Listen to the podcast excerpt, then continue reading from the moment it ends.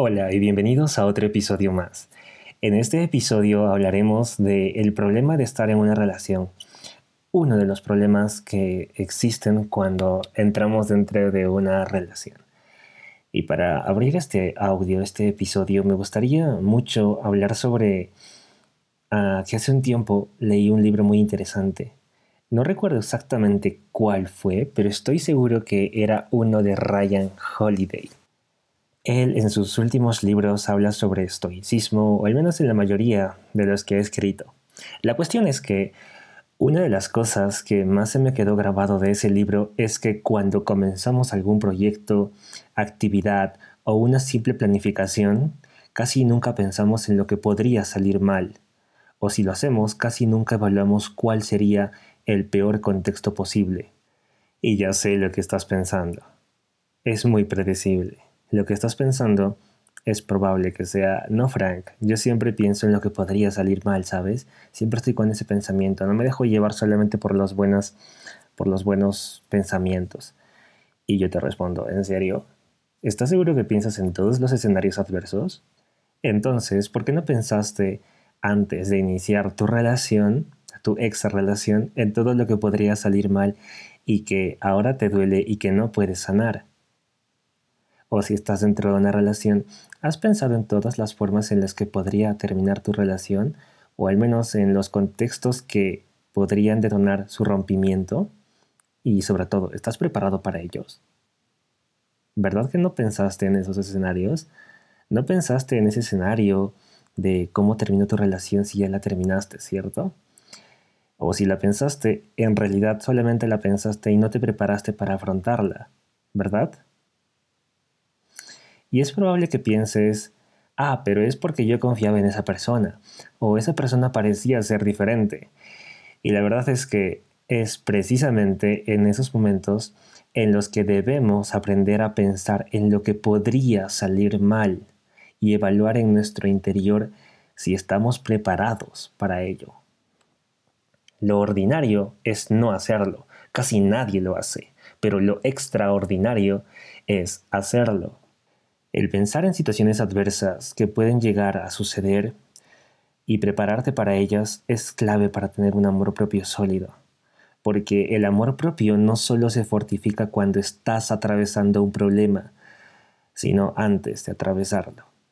Y esto no solo sucede en las relaciones, sino también en los emprendimientos. Y te voy a poner un ejemplo. Y no busco irme del tema, sino que quiero ponerte un ejemplo adicional porque cuando las personas comienzan un emprendimiento piensan que el primer mes venderé tanto y el segundo mes tanto adicional y el tercer mes venderé aún más y con eso recupero mi inversión, sin antes haber evaluado todo lo que podría salir mal. Y luego culpan al mercado o a los clientes en específico o se justifican con el tiempo, momento o lugar que no se les dio a favor y pues todas estas cosas pudieron haber sido previstas antes. ¿sabes? Y sucede igual con las relaciones.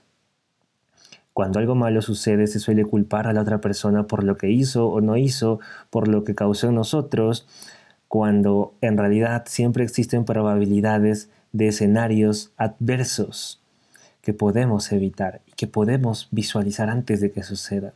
Y sobre todo que podemos prepararnos para si suceden, estar listos.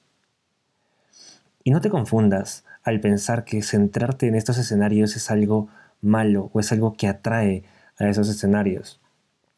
Ya que si lo haces desde el miedo y te estancas y no evolucionas para ser alguien capaz y fuerte y capaz sobre todo de superarlo, obviamente es probable que te dé mucho más miedo que sucedan y que al final sientas como que todo esto es una amenaza contra ti. Y un claro ejemplo de esto son los celos.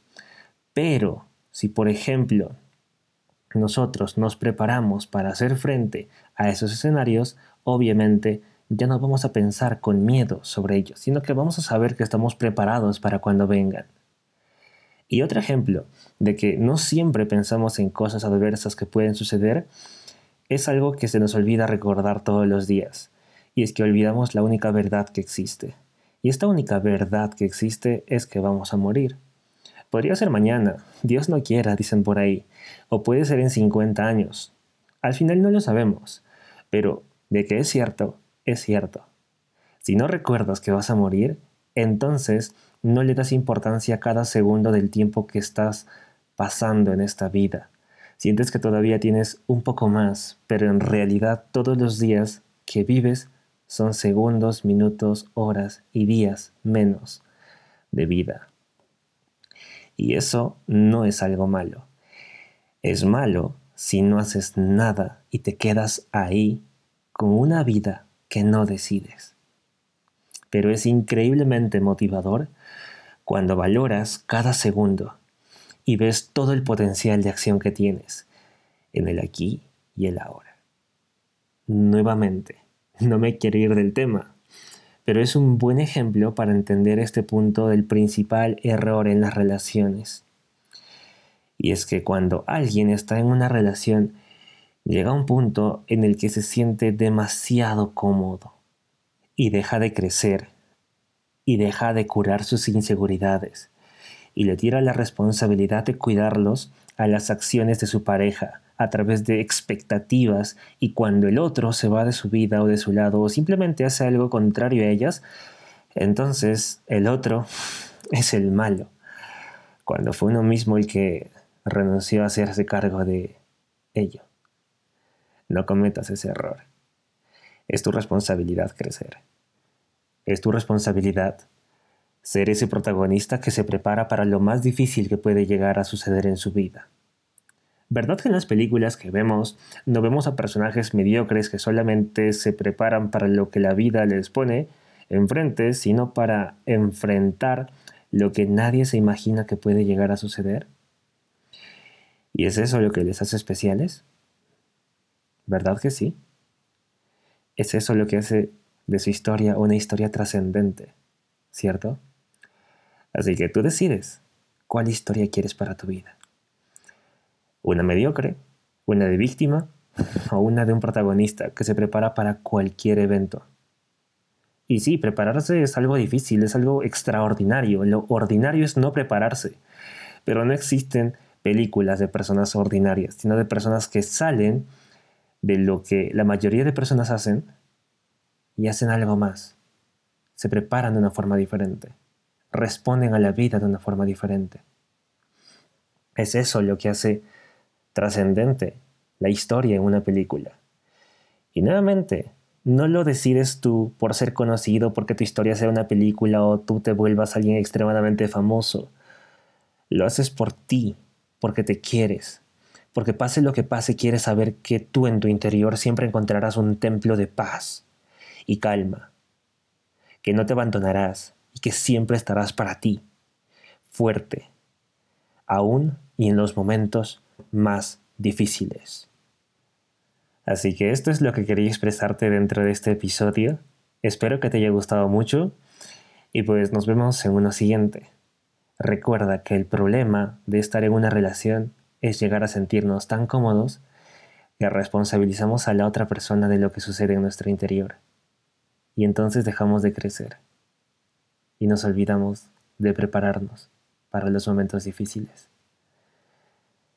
Prepárate, porque nada en esta vida es eterno, mucho menos la libertad de alguien. No tienes por qué condicionarla que se quede a tu lado. Un fuerte abrazo.